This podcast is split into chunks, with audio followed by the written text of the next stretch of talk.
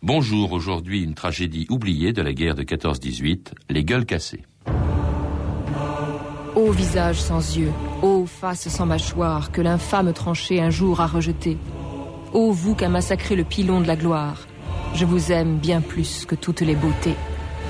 Émile Poitot, bulletin de l'Union des gueules cassées.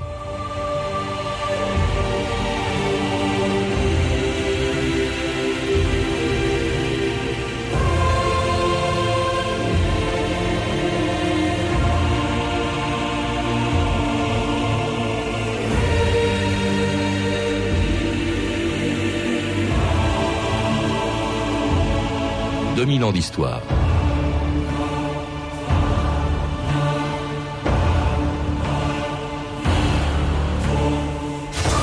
Le 28 juin 1919, dans l'immense galerie des glaces du château de Versailles, le président des États-Unis, les chefs des gouvernements français, italiens et anglais signent avec l'Allemagne le traité qui met un terme à la Première Guerre mondiale.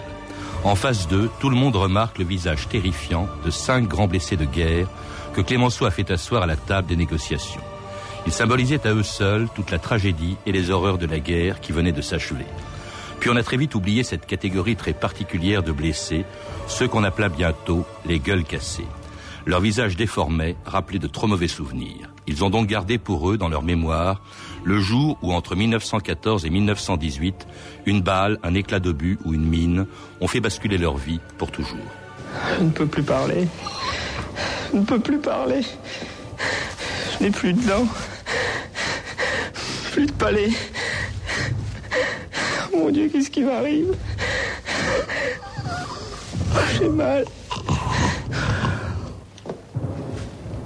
On reçu ce matin. Ils n'ont pas osé le toucher. Découvert il y a six jours. La boue a bloqué l'hémorragie de l'artère linguale.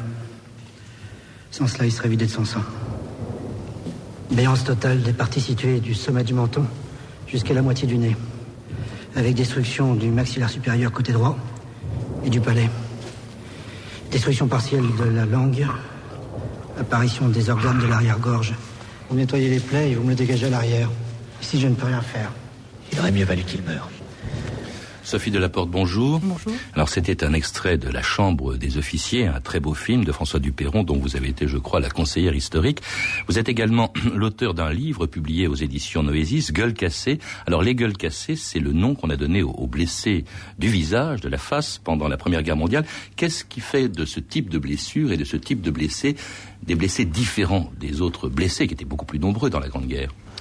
Euh, les gueules cassées sont le nom qu'ils se sont donné eux-mêmes à eux-mêmes. Euh, il y a l'ethnologue David Le Breton qui, euh, qui considérait que le le visage était le lieu le plus humain de l'homme et il est permis de considérer les atteintes qui lui sont faites comme les, les, blessures les plus déshumanisantes. et quand on regarde les, photographies des, blessures au visage qui sont quand même assez terribles et très qui leur confèrent aussi un caractère très spectaculaire, on peut considérer que les, les, gueules cassées sont les exemples les plus caractéristiques de la déshumanisation des corps par la guerre.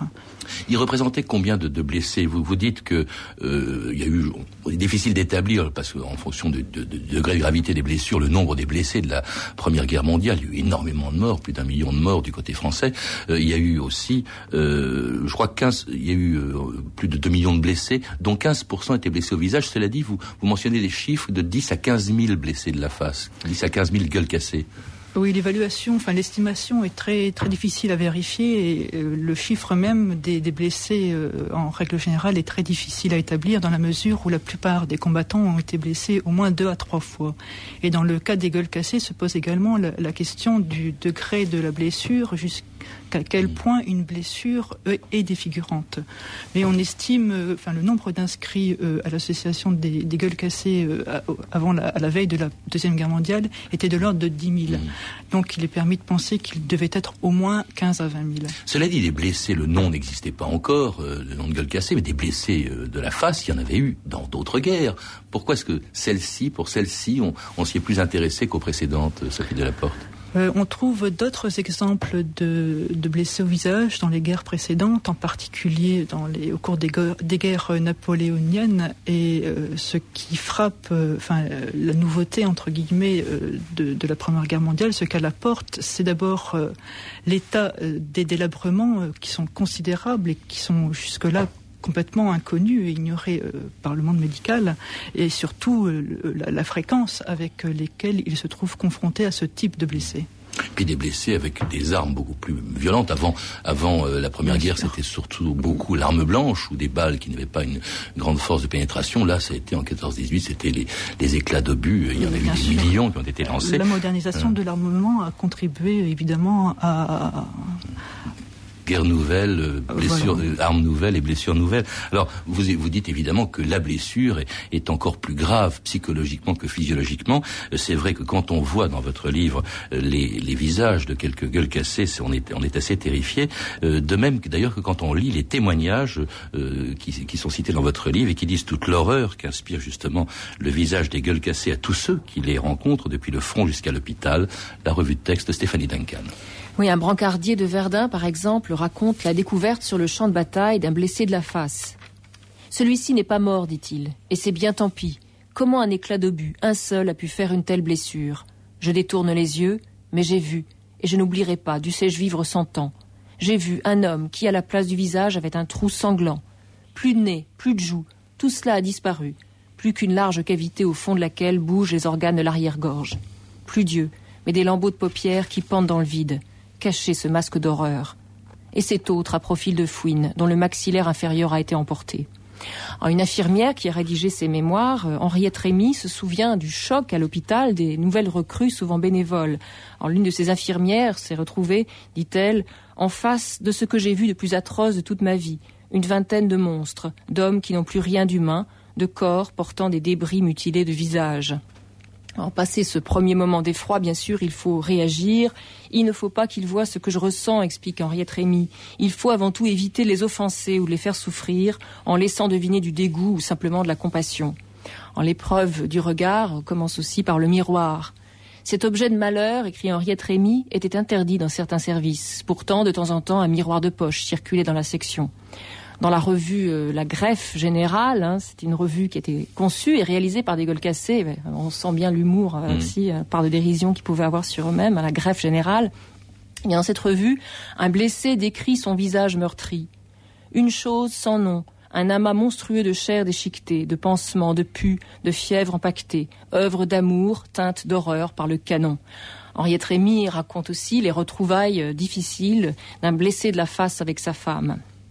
Aujourd'hui, il est heureux, sa femme doit venir. Elle m'embrassera, dit-il, et tout le reste sera oublié. Ce baiser, je l'attends depuis des mois. Et elle est venue. Mais devant ce front sillonné de cicatrices, devant cette absence de nez, devant cette face ravagée, elle s'effondre. Lui, de ses mains maladroites, la cherche. Embrasse-moi, embrasse-moi.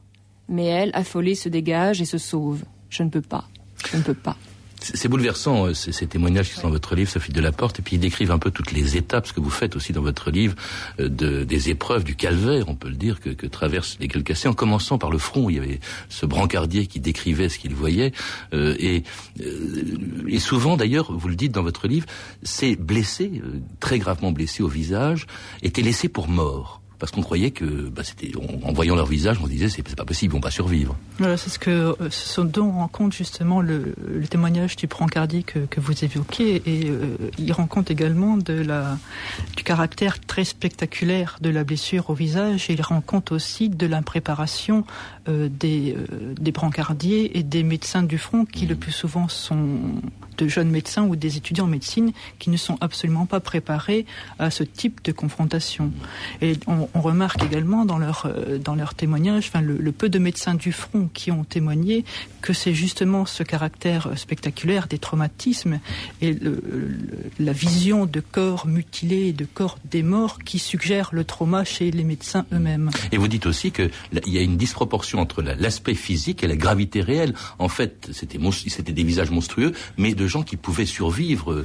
Euh, la preuve, vous citez Albert Jugon qui est resté, qui, dont on parlera encore, mais qui est resté très longuement, auquel on a administré l'extrême onction, qui dit mais non, je suis vivant. Et alors on les transporte à l'hôpital. Et alors là, les délais sont interminables. Autre étape du calvaire, le transport. Il fallait parfois plus d'un mois pour qu'ils arrivent à l'hôpital. Oui, c'est particulièrement le, cas euh, pendant les premiers mois du conflit, puisque le service de santé euh, s'est trouvé un peu dépourvu, puisqu'il n'a pas anticipé euh, l'effroyable guerre à laquelle il s'est trouvé confronté. Et donc, il a fallu improviser de toutes pièces des formations sanitaires qui, et former également les, médecins de manière à ce qu'ils puissent aller chercher les blessés au plus vite et les évacuer, évidemment, au plus vite dans ces formations sanitaires capables de les prendre en charge véritablement. Deux types d'hôpitaux. Il y avait les hôpitaux, un hôpital près du front qui était Amiens, et ensuite, au fur et à mesure que la guerre s'est prolongée, on a, il y a eu d'autres hôpitaux à l'arrière où là, on, était capable de les accueillir plus, plus longuement, et on distinguait euh, d'où d'ailleurs le titre du film euh, dont on a entendu des extraits, on distinguait les officiers et les soldats. Hein. Ils n'étaient pas logés à la même enseigne, ni dans les mêmes chambres. Oui, même si la blessure annule forcément la hiérarchie militaire. Oui. Mais dans la chaîne d'évacuation euh, sanitaire, vous aviez les, formations, les premières formations qui étaient les, postes de secours qui se situent euh, entre la ligne de feu et, et le, euh, vraiment le premier moment où l'on regroupe les, blessés, quel que soit leur, euh, leur type de blessure. Et ensuite, vous avez les, les structures euh, qui se sont mises en place petit à petit, que l'on appelait les ambulances chirurgicales, qui elles étaient mobiles et qui se situaient à proximité du front, où là, on opérait véritablement ces, blessés. Et ensuite, vous avez l'évacuation vers les hôpitaux de l'intérieur, où se faisaient véritablement les, les, étapes de, chirurgicales de la reconstruction au visage. Beaucoup plus loin du front. Hein. Il y, avait, il y avait Bordeaux, il y avait Marseille, il y avait le Val-de-Grâce où a été tourné euh, le film, avec une chambre euh, qu'on appelait, euh, je crois, le service des baveux. pourquoi, ce, pourquoi ce mot, cette formule? Ce sont, sont les, blessés eux-mêmes, je crois, dans, dans, la greffe générale, qui se sont appelés les, les, baveux parce que la plupart des blessés étaient blessés aux, mâchoires et que leur salive s'écoulait continuellement et qu'ils n'avaient rien pour les retenir. Donc ils se sont appelés les services des baveux. On écoute un autre extrait de La Chambre des officiers avec André Dusselier dans le rôle du chirurgien accueillant un blessé. Bonjour, lieutenant. Vous m'entendez? Le programme est le suivant. On va vous alimenter pour refaire du sang et de l'os. Dans deux ou trois jours, je vous opère. Je remets un peu d'ordre. Et repos, beaucoup de repos. Avant de passer aux choses sérieuses. Je vous fais mal là? Un bras, une jambe, c'est simple, on coupe plus ou moins long. Une mâchoire, c'est différent. On peut tenter une greffe osseuse, on a plusieurs cas encourageants. C'est passionnant. Pour moi, plus que pour vous, évidemment. Dans quelques mois, vous serez flambant neuf. S'il souffre trop, un peu de morphine. Mais qu'il n'y prenne pas n'en aura pas pour tout le monde. Euh, euh, euh, Sophie de la Porte, bon, c'est vraiment ce, film était, assez saisissant. c'est l'arrivée donc d'un blessé à l'hôpital du Val-de-Grâce. Vous disiez que la médecine n'était pas prête. En même temps, on a le sentiment, il est question de greffe osseuse, qu'elle a réalisé, je crois que c'est Stéphane Audouin-Rousseau dans sa préface qui le dit, des progrès considérables pendant la guerre du fait de ce nouveau type de blessure. Oui, je, je m'élèverais un petit peu contre le, paradigme du progrès médical euh, qui tente à considérer que dans une période de, de, guerre, on puisse en tirer euh, du bien. Je dirais plus simplement que le monde médical a tenté de répondre à des questions nouvelles qui lui ont été posées par la guerre. Il n'était pas prêt, disiez-vous ben non, puisque les expériences euh, des guerres précédentes ne les ont pas préparées, et pas davantage euh, la, chirurgie ou les traumatismes que l'on rencontre en temps de paix. Donc il a fallu également improviser. Et dans le cas des, blessures au visage, on peut penser que les médecins, enfin les, réponses thérapeutiques apportées euh, se situent davantage dans la continuité d'avant-guerre. C'est-à-dire que ce sont des méthodes de, de soins qui étaient appliquées en chirurgie dite générale, en particulier chirurgie des membres c'est le cas des greffes océopériostiques dont, dont parle de la Genière, mais c'est le cas également des, greffes cartilagineuses. Et que les, en, dehors de, ce, de cette continuité-là, euh, le recours aux méthodes dites archaïques, c'est le cas notamment de la greffe dite italienne de Tagliacozzi, qui, qui sont des méthodes qui étaient complètement tombées en désuétude et qui ont été reprises pendant la guerre, en particulier pour combler les pertes de substances euh, au visage et au nez en particulier que les, les, réponses sont oscillées donc entre une forme, certaine forme d'archaïsme et aussi une certaine forme d'innovation qui sont plus rares, en particulier le greffe euh, bipédiculé du lambeau du, dit du fourmentel, mais qui intervient, qui intervient très tardivement. C'est-à-dire qu'on l'a prélevé euh, de, de lambeaux de peau au sommet du crâne et qu'on l'a, on, le rabattait euh, sur le visage de manière à combler le perte de, la perte de substance au niveau des mâchoires inférieures. Alors, en tout cas, des soins très longs, Sophie Delaporte, pour, pour les malades, très éprouvants, très éprouvants aussi moralement. Par exemple, vous évoquez euh, bien sûr, euh, le jour où le blessé, souvent bien après sa blessure, découvre son, visage, ce que vous appelez l'épreuve du miroir. C'était autorisé les miroirs euh, dans, les salles d'hôpital? D'après le témoignage de, l'infirmière, il semblerait, il semblerait que non. Et la difficulté pour l'historien, c'est justement que les, les blessés au visage n'ont pas témoigné de cette première épreuve qui est le fait de se voir, de, se voir à travers l'autre que, que, procurait le miroir. Je sais que François Duperron l'a fait euh, dans son film, mais nous, on n'a pas, de, pas de témoignage de, la sorte. Alors, il y a aussi euh, des gens qui n'ont pas supporté. Vous citez des cas de suicide ou de tentatives de suicide, bien sûr. Puis alors, il y a inversement parfois la bonne humeur qui règne dans, dans, ces, dans ces quartiers, dans ces chambrées de, de grands blessés. D'ailleurs, la preuve, il y, a, y a un journal qui a été cité tout à l'heure par Stéphanie, euh, qui s'appelait La Greffe Générale. C'était un peu de l'autodérision. Vous en citez, vous citez par exemple un poème d'un euh, d'une gueule cassée. Euh, c'est, je, je, le cite, ce sont les blessés de la Trogne du Val de Grâce, joyeux fous, riant de leur sort sans vergogne. Ce sont les blessés de la Trogne, revenant du monde où l'on cogne, de leurs pansements tous jaloux. Ce sont les blessés de la Trogne du Val de Grâce, joyeux fous. C'est extraordinaire cette façon qu'ils ont de surmonter euh, leur, leur, handicap et, leur douleur. morale même. Oui, oui, mais c'est, enfin, les, les, les, salles communes de, de blessés telles qu'on les connaît en 14 et telles qu'on ne les connaît plus aujourd'hui ont permis justement euh, à, cet ensemble de, blessés de former une véritable communauté d'hommes défigurés. Et, euh, et, par là euh, leur ont permis également de tenir et de supporter les, souffrances auxquelles ils se trouvaient euh, confrontés. Et c'est l'une des singularités des, blessés au visage, c'est-à-dire d'avoir à la fois le, versant souffrance physique par les opérations qu'ils subissaient et également la souffrance d'ordre psychologique. Aidé en cela, il faut bien le dire, Sophie Delaporte, et vous le dites, par le personnel médical, notamment les infirmières qui ont joué un rôle énorme. Oui, oui, le, personnel soignant est, l'un des éléments les plus importants justement dans, euh, dans l'étape euh, d'acceptation par le blessé de son handicap. Et le, témoignage d'Henriette Rémy est de ce point de vue absolument capital, puisqu'elle rapporte notamment plusieurs itinéraires de blessés les infirmières qui remplacent la mère ou la femme en attendant la première rencontre, souvent. Qui sont un peu le, père et la mère euh, symbolique de la renaissance du, du blessé à l'hôpital. Ah, en attendant une autre épreuve qui était également pire, peut-être la pire des épreuves de toutes, la première rencontre souvent dramatique avec la famille. Il faut être courageux. Ne détournez pas les yeux, vous lui feriez encore plus de mal. J'y vais pas, je peux pas Plus tard, avec une autre tête. Il m'a promis. Il m'a dit qu'on verrait plus rien. Votre femme vous attend. Les enfants, ils sont là Oui. Comment je suis Bien. Charles, c'est moi.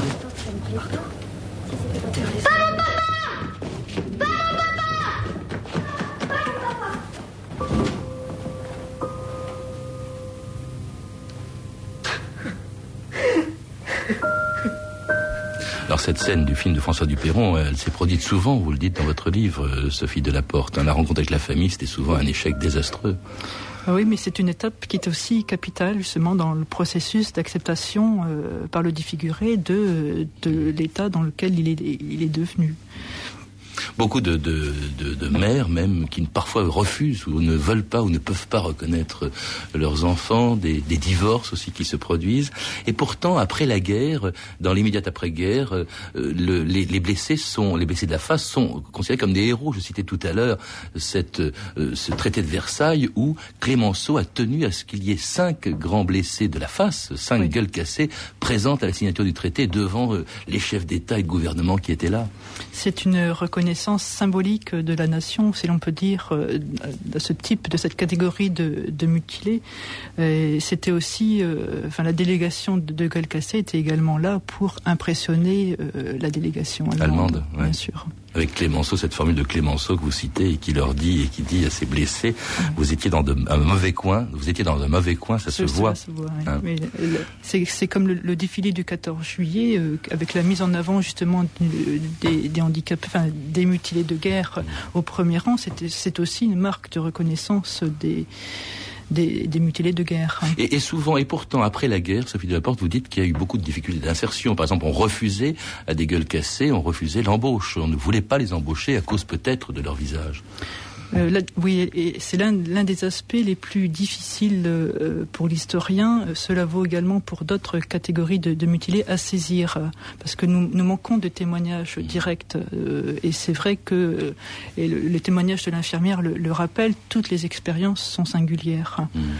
Et le, fait que le, les gueules cassées se soient retrouvées au sein de l'association L'Union des blessés de la face, qui est aussi la première association euh, créée en fonction de la nature de la blessure, témoigne justement de, des difficultés et de la détresse à la fois morale et physique de cette catégorie euh, particulière de mutilés. Alors justement, cette association a été créée en 1921 par le colonel Picot, mais aussi par une des cinq gueules cassées présentes à Versailles en 1919, Albert Jugon, défiguré par un éclat de en 1914 et que l'on écoute dans cette archive très rare de 1954. Instinctivement, nous avons pensé qu'après notre sortie de l'hôpital, il fallait faire quelque chose car un certain nombre de nos camarades étaient dans un état tel qu'il leur était difficile, pour ne pas dire impossible, de faire face aux besoins de la vie, de faire face à tout ce que comporte l'activité normale d'un homme, voire de fonder un foyer. Ce sont ces sentiments de solidarité, de fraternité que nous avions, comme lui, rapporté des Français autrefois. Euh, ce sont ces sentiments qui ont été à la base de la, de la naissance de notre association, que le colonel a voulu appeler les incassés, car le mot répondait certainement beaucoup mieux que l'appellation de l'Union des blessés de la face. Alors c'était Albert Jugon, c'est un archive assez rare, là, qui est un ah ancien blessé de la face, et vous l'avez jamais entendu, non euh, Non, non, je n'ai pas, pas, euh, pas, eu l'occasion de, de l'entendre. Et, qui a été blessé et qui crée cette association, qui, qui, a servi à quoi? Des gueules cassées, on l'appelait les gueules cassées à ce moment-là, mais c'était le nom officiel, c'était Association des blessés de la face, je crois. Enfin, L'Union des blessés de la face, c'est l'un des pères fondateurs, euh, avec Jourdain, de, de l'association des, des, gueules cassées. Et le colonel Picot, hein, qui en était le président aussi. Elle servait à quoi? Comment est-ce qu'elle s'est manifestée après la guerre? Ben, on peut considérer que euh, l'Union des blessés de la face a été en quelque sorte la continuité de la fraternité ou de la solidarité mmh. dont parlait Jugon, né, dans les hôpitaux, euh, et que ça a été euh, vraiment un transfert de cette solidarité au sein de l'association.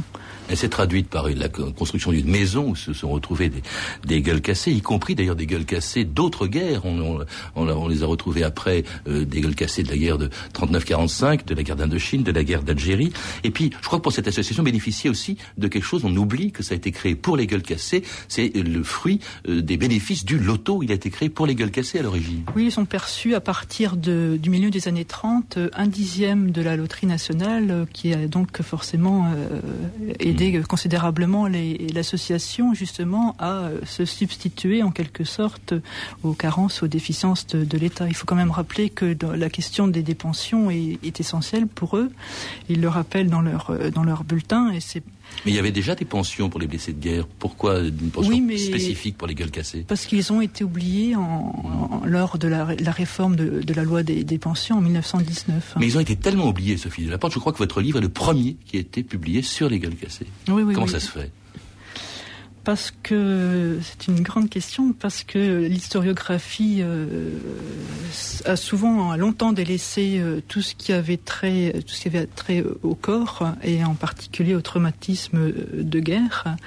Et dans le, ça correspond également une, au renouvellement de, de l'historiographie euh, du premier conflit euh, mondial à laquelle on assiste depuis le début des années 90 et, dont l'historial en quelque sorte est, l'un des, des, symboles. Hein, voilà. Près de 50 ans en Yvelines, qui est une très belle...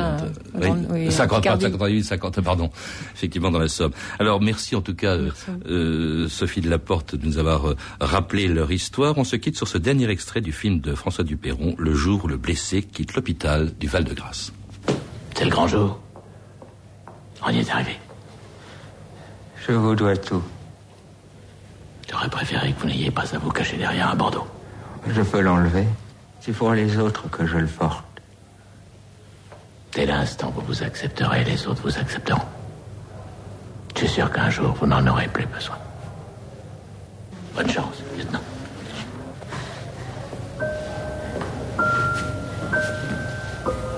J'ai passé 1640 jours ici. Ça vaut le coup d'être vivant. Courage. C'était un dernier extrait de La Chambre des officiers de François Dupéron avec Sabine Azema, André Dusselier et Eric Caravaca, un film édité chez ARP. Euh, je rappelle que mon invité d'aujourd'hui, Sophie Delaporte, est donc euh, l'auteur d'un livre passionnant, Gueule cassée, les blessés de la face de la Grande Guerre, un livre disponible aux éditions Noésis. Vous pouvez retrouver ces renseignements en contactant le service des relations avec les auditeurs au 0892 68 10 33, 34 centimes d'euros la minute ou nous contacter sur franceinter.com. C'était 2000 ans d'histoire, la technique Éric Audra et Christophe Goudin, documentation Violaine Ballet et Virginie Bloch-Léné, archivina Émilie Trassante, revue de texte Stéphanie Duncan, une réalisation de Anne Kobilac. Une émission de Patrice Gélinet.